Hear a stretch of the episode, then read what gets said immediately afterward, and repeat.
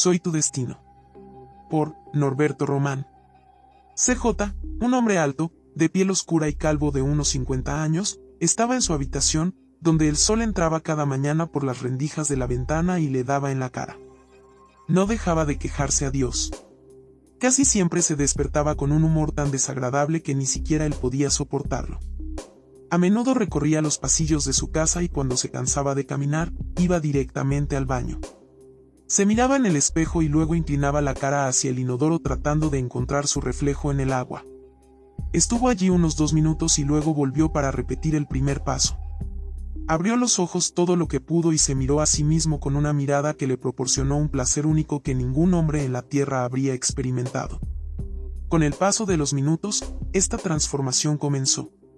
CJ nació para disciplinar a las personas que no andaban derechas por la vida. Solo él podía mostrar una disciplina tan anormal en la vida humana. Al menos, eso creía él. Un día CJ fue a comer, como de costumbre, y por cosas de la vida, se dio cuenta de que en ese restaurante había un tipo muy sonriente acompañado de una hermosa mujer de pelo rizado rojizo, piel blanca y un cuerpo fenomenal. Murmuró para sí mismo. Eres tú. Qué maravilla tan genuina. Ya decía yo que este restaurante me entregaría en mis manos a ese demonio. Freddy Tom iba vestido con un elegante traje negro, o, mejor dicho, iba vestido de negro como si estuviera a punto de firmar un contrato con la muerte. Estaba justo al lado de su destino, pero era obvio que no tenía ni idea de quién estaba a unas cuantas mesas de distancia y le observaba con ojos de buitre.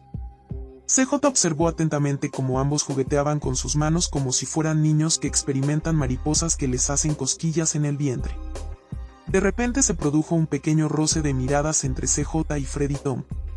Luego otra más fuerte que hizo que un vaso que Freddy Tom estaba consumiendo se derramara en sus manos. Cuando trató de volver a fijar sus ojos en CJ, este ya no estaba.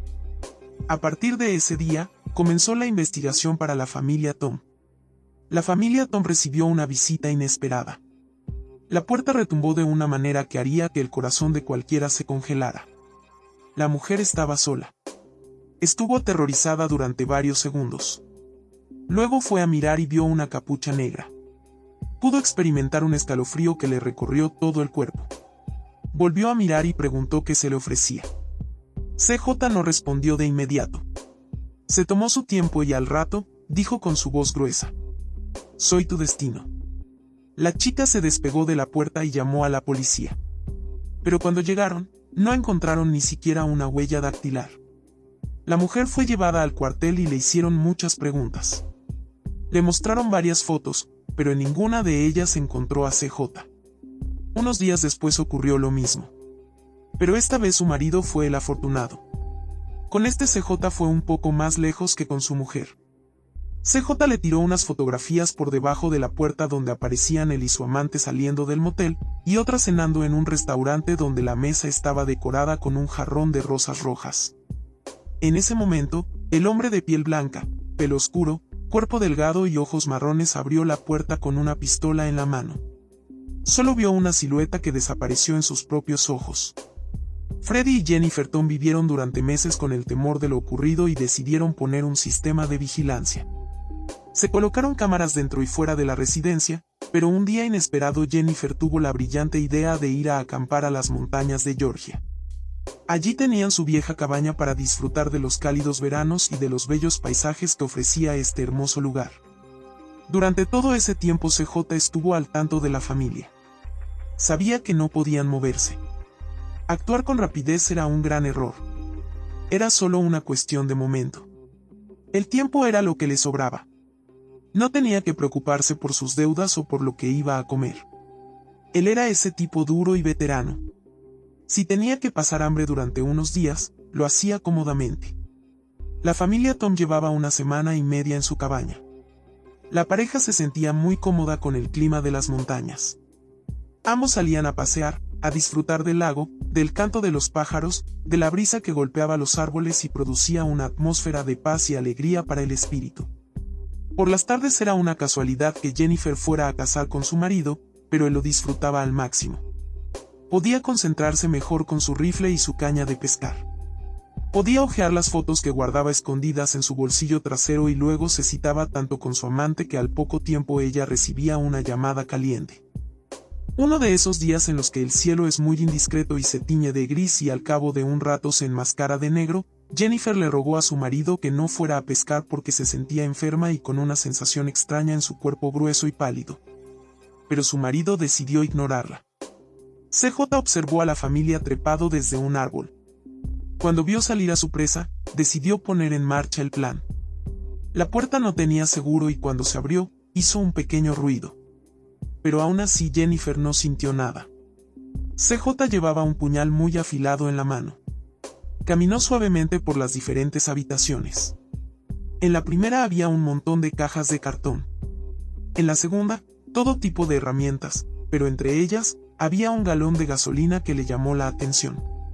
Estaba colocado sobre una mesa de caoba y en la tercera habitación, dormía Jennifer.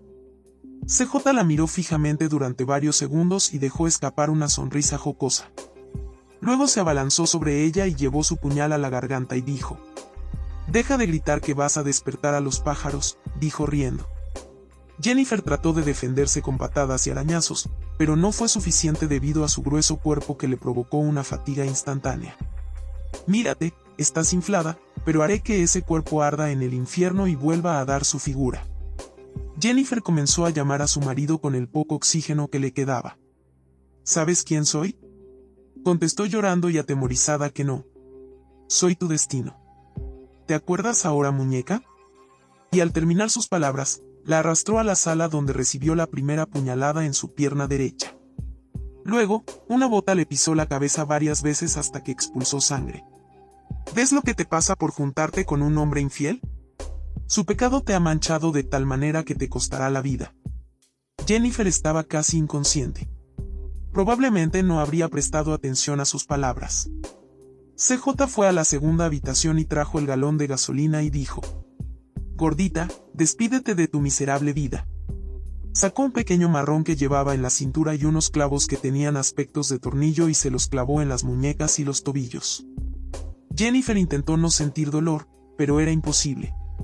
Estaba a punto de desmayarse cuando, de repente, sintió que el puñal le desgarraba todos los tendones del cuello. Entonces CJ llenó el cuerpo de gasolina y le prendió fuego. Freddy se había dado cuenta del humo que salía de la cabaña. Pensando en su esposa remaba con rapidez. Cuando aparcó en el puente, corrió a toda velocidad y más adelante sus pasos se vieron interrumpidos por una trampa para osos que le abrazó el pie derecho. Su cuerpo se desplomó con gran velocidad. Sus gritos se podían escuchar a cientos de kilómetros de distancia y fue entonces cuando apareció CJ que iba a cambiar su pecado. Freddy Tom tocó las botas de CJ con las manos y levantó la vista. CJ le dejó una sonrisa y le dejó caer el hacha sobre su brazo. Maldito infeliz. Gritó con dolor. Eso no debería doler, demonio. Jennifer. Gritó nuevamente. Has matado a esa pobre infeliz. Juro que te mataré, maldito. No, no creo Freddy. Ya no podrás pecar más. Y después de esas amargas palabras, lo hizo pedazos. La noticia había envuelto a toda la nación americana. Pero, lo que más llamaba la atención a los ciudadanos era cómo desaparecía las cabezas de sus víctimas y a las pocas horas aparecían en cualquier rincón de la ciudad con un papel colocado en la frente que decía, soy tu destino.